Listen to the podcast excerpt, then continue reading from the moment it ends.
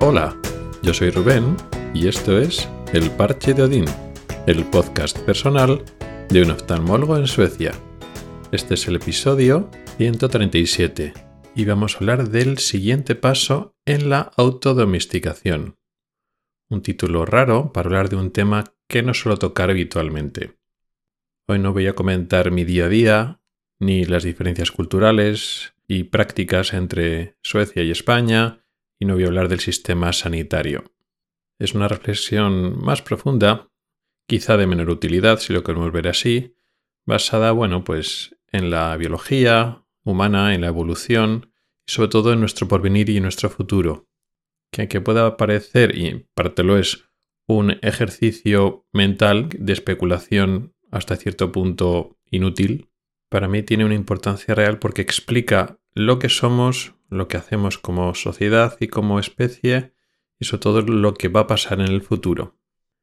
Para hablar de la autodomesticación, primero tenemos que hablar un poco de lo que es la domesticación, que todo el mundo sabemos lo que es o tenemos una idea de lo que es domesticar a un animal, una mascota, un animal de compañía que puede estar más o menos domesticado, incluso intentar domesticar hasta cierto punto un animal más salvaje. Sin embargo, tenemos que entender que en biología el concepto de domesticación va un poco más allá. Explica otras cosas y otros conceptos, nos habla de otras especies que no entendemos que están domesticadas, pero desde el punto de vista científico sí que lo están.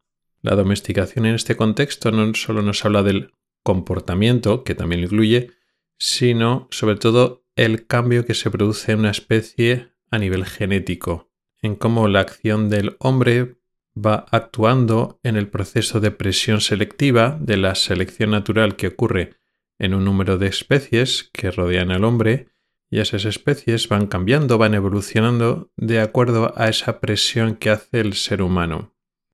Esto, aunque pueda parecer que es un hecho artificial separado del hecho natural, realmente todas las especies, no solo animales, sino también vegetales y de otros reinos, nos vamos relacionando entre nosotros y cada bacteria, cada hongo, cada planta es un hábitat, es un entorno para las otras especies que están en contacto y por tanto las modifican. Entendiéndolo de forma más amplia, cuando pensamos de animales domesticados, pues nos acordamos de los animales de compañía. Y efectivamente, los perros y los gatos son especies domesticadas artificiales, las que podemos ver así, pero no existen en la naturaleza como tal.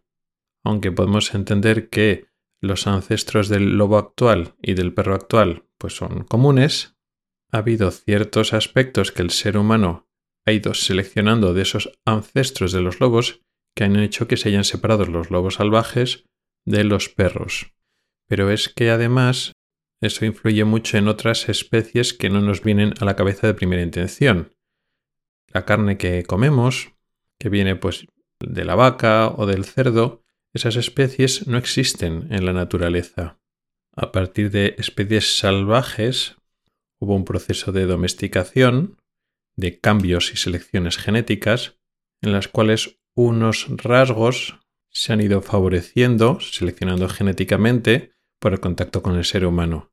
Lo que decíamos de los primitivos lobos en su momento para que luego aparecieran los perros, miles de años después. Y también pasa lo mismo con las vacas y los toros, que no son especies que, que vienen de la naturaleza, que viven en la naturaleza. Tuvieron un ancestro común en los uros, que es una especie que ya está desaparecida. Y pasa lo mismo con los cerdos, que sí, que tienen ancestros comunes con un jabalí, pero los cerdos no son jabalíes y no podrían vivir en la naturaleza. Pero es que eso pasa lo mismo con las plantas. Casi todas las plantas, las vegetales, las frutas y las verduras que comemos son, no voy a decir artificiales, pero están, digamos, seleccionadas, cambiadas genéticamente. Las hemos ido seleccionando. No existían en la naturaleza, en el hombre primitivo, ni las zanahorias, ni las naranjas, ni las aluyas verdes, todo esto han sido selecciones que hemos, que hemos ido haciendo nosotros. Y resulta que los ancestros de el limón o del maíz o del trigo no tienen nada que ver con el trigo y el maíz y el limón que existen actualmente. Hemos ido seleccionando las especies que nos ofrecían su, su fruto o la raíz o la parte que nos comemos de esa planta, pues mejor, más grande, más sabroso, más duradero, más fácil de cultivar de nuevo, más fácil de plantar, más resistente a las plagas y a los cambios de clima. En definitiva, hemos ido cambiando como hacen el resto de especies. Lo que pasa es que, es que nosotros lo podemos hacer en más extensión, pero no es más que lo que hacen el resto de especies animales y vegetales. Lo que hacemos es cambiar nuestro entorno para asegurar y mejorar nuestra supervivencia. Y en ese sentido, hemos domesticado especies, tanto animales como vegetales, a nuestro alrededor que nos sirven de sustento, de ayuda, etc. Lo interesante es que también nos hemos domesticado a nosotros mismos. ¿Qué quiere decir esto? Que la propia construcción social, los hechos culturales y sociales han ido seleccionando genéticamente a los seres humanos y esa propia genética nos ha ido cambiando, evolucionando como especie y somos los mismos genéticamente que los hombres primitivos. Por poner un ejemplo claro, en nuestros instintos está la lucha, la, la competencia sexual entre, por ejemplo, los machos para conseguir las mejores hembras. En otros primates y homínidos esa lucha es muy fuerte y de ahí sale el concepto de macho alfa. El macho que es más fuerte, más violento y que por dominancia y a veces por agresividad domina pues un grupo de homínidos de primates primitivos. Eso ha funcionado en mucho en nuestros ancestros homínidos, sigue funcionando en otros homínidos primates grandes parecidos a nosotros y esos impulsos de dominancia y de agresividad o de impulsividad sigue estando muy presente en los humanos modernos, sobre todo más en hombres que mujeres. Pero eso se ha templado mucho con respecto a nuestros ancestros. ¿Por qué? Porque cuando fue surgiendo nuestra inteligencia y nuestras primeras formas primitivas de comunicación, esos hombres o esos machos llegaron a una conclusión clara. Puede ser que, pues en un pequeño grupo, haya un macho que sea un macho alfa, que es el mejor, el más dotado de todos, es más fuerte, se comporta de forma agresiva para conseguir las mejores hembras y dirigir ese pequeño grupo social. Eso es lo que ha pasado durante cientos de miles de años anteriores y eso ha conseguido que los primates, sobre todo los machos, cada vez eran más fuertes y más agresivos, porque los que desarrollan mejor su fuerza, su tamaño, eran los que tenían más hijos. Bueno, pues como decía, cuando uno llega a tener cierto grado de inteligencia y cierto grado de poder comunicarse, se dan cuenta que frente al macho alfa, que es uno, dos o tres machos, si se ponen de acuerdo, pueden acabar con el macho alfa sin ningún problema. Da igual que el macho alfa sea marginalmente superior en fuerza, en agresividad a uno de ellos. Da lo mismo. Luego después las diferencias son tan mínimas que en cuanto se pongan de acuerdo dos o tres o cuatro machos, el macho alfa ya no tiene nada que hacer. Con lo cual lleva un cambio clave a nivel evolutivo. Claro que la agresividad y la fuerza física tienen importancia, pero ya no es una importancia absoluta. Ahora, la inteligencia y la comunicación y el ponerse de acuerdo es más importante. Entonces, individuos que saben ponerse de acuerdo, que saben encontrar un estatus en la sociedad al margen de la dominancia y su agresividad, si saben ponerse de acuerdo con otros machos, son los que consiguen estar en la parte alta de la sociedad a nivel de prestigio en ese grupo pequeño y son los que consiguen tener descendencia. Por lo tanto, ahí las capacidades sociales y de comunicación y de ponerse de acuerdo y en última instancia una sociedad o una cultura puede imponer cambios. Y eso es lo que pasó. Partimos de que esos primeros ancestros homínidos ya eran seres sociales, sobrevivían en pequeños grupos, pero el hecho de que cada vez puedan ser más colaborativos y más comunicativos para defenderse de otros grupos o defenderse de elementos agresivos dentro del grupo, son capaces de repeler, castigar o incluso matar a los elementos agresivos que amenazan a esa sociedad. Por lo tanto, la agresividad y la fuerza física ya no eran tan importantes, porque la comunicación y la cooperación eran más importantes, con lo cual los seres humanos se fueron, volviendo más domesticados. No era tan importante ser agresivos y fuertes, sino que la inteligencia, la, cooperación y sobre todo la socialización, el encajar en una sociedad, tenía más importancia.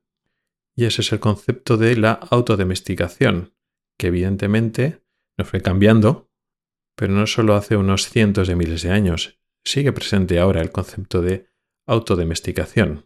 Si ese ejemplo, más en nuestro pasado biológico, lo podemos considerar como un tipo de nivel básico nivel 1, hay otro siguiente nivel que existe actualmente y que ha existido durante siglos, que son la justicia, entendida en el sentido biológico, las leyes, las fuerzas de seguridad, todo este tipo de, normas y mecanismos para llevar, a cabo esas normas no solo hacen la sociedad posible, sino que también siguen con el concepto de la autodomesticación.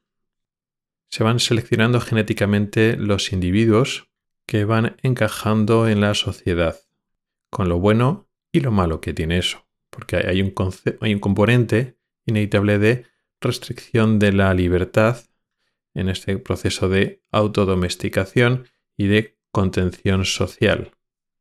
Aparte de las leyes, las normas y la aplicación de la ley, hay otros niveles en el cual nos autodomesticamos, sobre todo el concepto de educación.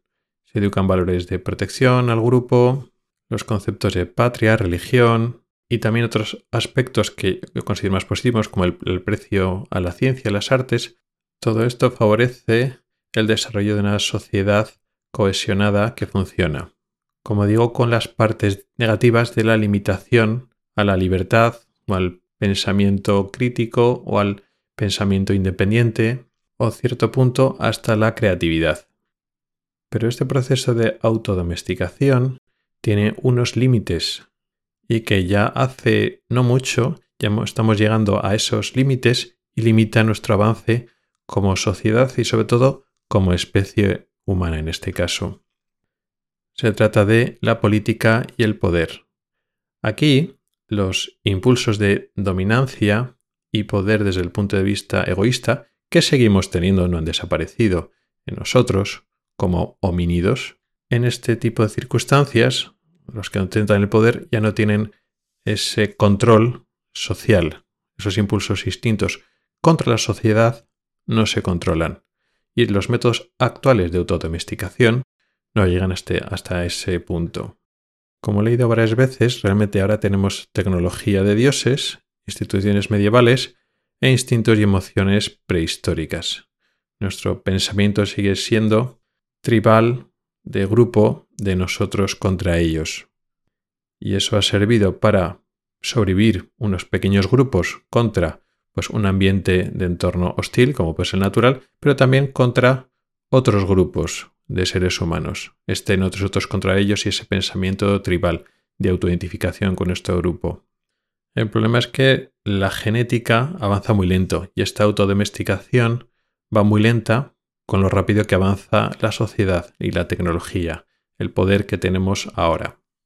Entonces, ¿qué vamos a hacer? Vamos a esperar cientos de miles de años a que vaya funcionando el cambio genético, no tiene sentido porque es mucho esperar, pero es que además tampoco es así, porque precisamente las personas que mediante el poder dominan a otras tienen éxito genético. La autodomesticación de forma natural ha ido haciéndonos crecer como sociedad, pero llega hasta un punto. Este mecanismo natural de autodomesticación no busca una sociedad igualitaria, con valores de justicia, y no busca el bien común, no, no busca nada. Como todas las herramientas que tiene la evolución son ciegas, no tienen un objetivo a largo plazo y son meramente utilitarias. Ya hemos llegado a un tope. Las sociedades en, esta, en este sistema actual de cómo funcionan no van más allá por las propias limitaciones humanas. La autodomesticación ya no llega más allá para hacernos mejores personas, mejores seres humanos, más sociales, más solidarios y más justos. Llega hasta donde llega. Entonces, mi pregunta es, ¿cuál es el siguiente paso en esta autodomesticación? La respuesta es difícil, las propuestas son polémicas. Actualmente parece que hay dos inicios de respuestas para el futuro especulaciones casi de ciencia ficción del futuro, pero que algunas no están tan lejos. Una primera propuesta es la propia modificación genética, que asusta mucho, modificarnos genéticamente para hacernos mejores personas o mejores seres humanos. Como digo, asusta mucho esto de jugar a dioses y cambiarnos a nosotros mismos y perder nuestra alma, perder nuestra esencia de seres humanos para pasar a ser otra cosa. La realidad es que ya lo estamos haciendo. Todo el proceso de autodomesticación que he ido haciendo se trata de modificaciones genéticas. No estamos seleccionando genéticamente unos individuos entre otros en función de no lo justo y lo que merecemos, no, sino en función del éxito social, de cómo nos adaptamos a nuestra sociedad. Lo que pasa es que esta, esta forma de hacerlo, esta selección genética, digamos natural o no tutelada conscientemente, primero es muy lenta y segundo, como decimos, puede haber llegado a un tope. Para estas teorías, que son muy, muy especulativas todavía, están los conceptos de transhumanismo y posthumanismo, que son muy interesantes a nivel biológico. Parece que es un poco el paso adelante. Lo mismo que es deseable encontrar una cura genética para muchas enfermedades genéticas que existen, para encontrar una sociedad con menos sufrimiento, estaría muy bien que encontráramos opciones genéticas para que no hubiera guerras. O no, porque muchas personas piensan que con eso perdemos nuestra libertad y nuestra esencia como ser humano. La cuestión queda en el aire. La otra propuesta, más de ciencia ficción, si cabe, que puede dar incluso más miedo, es intentar el uso de la inteligencia artificial, que ahora está muy de moda, como supervisora del poder. Al fin y al cabo, como seres humanos, todos somos corrompibles y nos corrompemos fácilmente cuando tenemos demasiado poder durante demasiado tiempo. Sin embargo, el hecho de que una inteligencia artificial o, llámalo, un ordenador, una computadora, un ente muy inteligente, pero no humano, puede ser un poco la solución. Evidentemente, esto da igual muchísimo más miedo. Existen muchos relatos de Isaac Asimov, de ciencia ficción, que se escribieron ya hace unas cuantas décadas, que hablaba un poco de, de, todo esto y bueno, pues se planteaba los problemas que podía tener esto. Da mucho miedo y no se trata de darle el poder a una máquina, pues tipo como en las películas de Terminator que acabe con la humanidad, sino un contexto de que cuando una inteligencia artificial propone una solución a problemas políticos, la propone y la explica, aunque esa inteligencia artificial no tenga el poder, que los políticos, los seres humanos que están en el poder, que tengan que argumentar por qué esa solución que de la inteligencia artificial, que a priori tiene que ser la óptima, porque esa solución, como digo, no se lleva a cabo. No se trata de tener una inteligencia artificial descontrolada en el poder de la humanidad, pero sí que se trata de que tendría que ser la opción por defecto a solucionar los hechos y las cosas concretas, y cuando un político que está en el poder decide que no hay que hacer eso y hay que hacer otra cosa, que lo argumente muy bien para que demuestre pues, que no hay unos intereses particulares detrás de esa decisión política. Pero nuevamente esta segunda solución se trata de cómo plantees el problema de la inteligencia artificial, lo que consideras un problema, las definiciones de justicia social.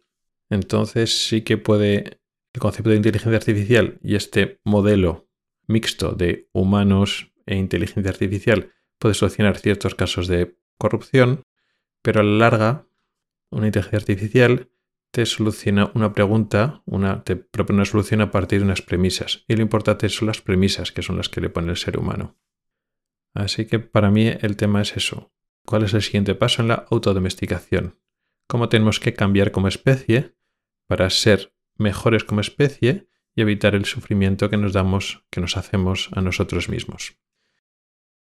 Y eso te quería contar, una reflexión un poco más profunda, un poco más a largo plazo, poco práctica, si lo queremos ver así, pero quizás es una aproximación que hace un médico, un científico, un biólogo, un evolucionista sobre los problemas que nos rodean de la guerra que está en Europa, el cambio climático, la preocupante polarización política de las sociedades, un pensamiento de buscar una solución a medio y largo plazo, intentar cortar de raíz lo que subyace a todo esto, este pensamiento tribal que tenemos los seres humanos heredados de unos homínidos, unos pensamientos que nos ha dado la evolución y que no se corresponden con los valores que queremos de igualdad social y de no sufrimiento y de bienestar. Y que con lo que las herramientas que tenemos, que nuestros genes, con lo que somos, yo creo que no vamos a conseguir lo que queremos. Y poco más. Muchas gracias por el tiempo que has dedicado a escucharme. Tiene los métodos para contactar conmigo en las notas del programa. Nos oímos la próxima semana. Hasta el próximo episodio.